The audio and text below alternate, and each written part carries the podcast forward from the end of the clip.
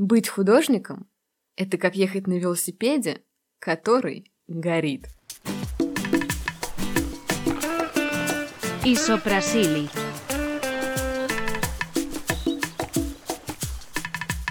Всем привет!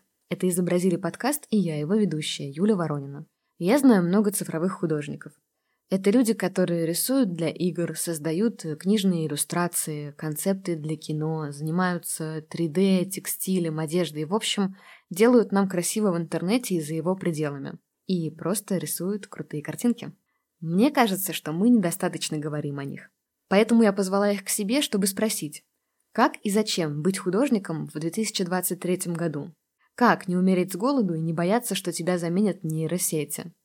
Нужно ли срочно бросать все и бежать изучать 3D?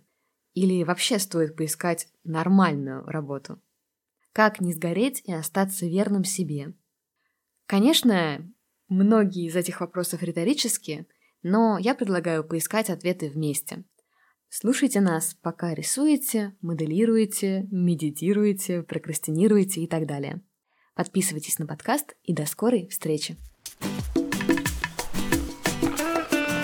Isoprasilic.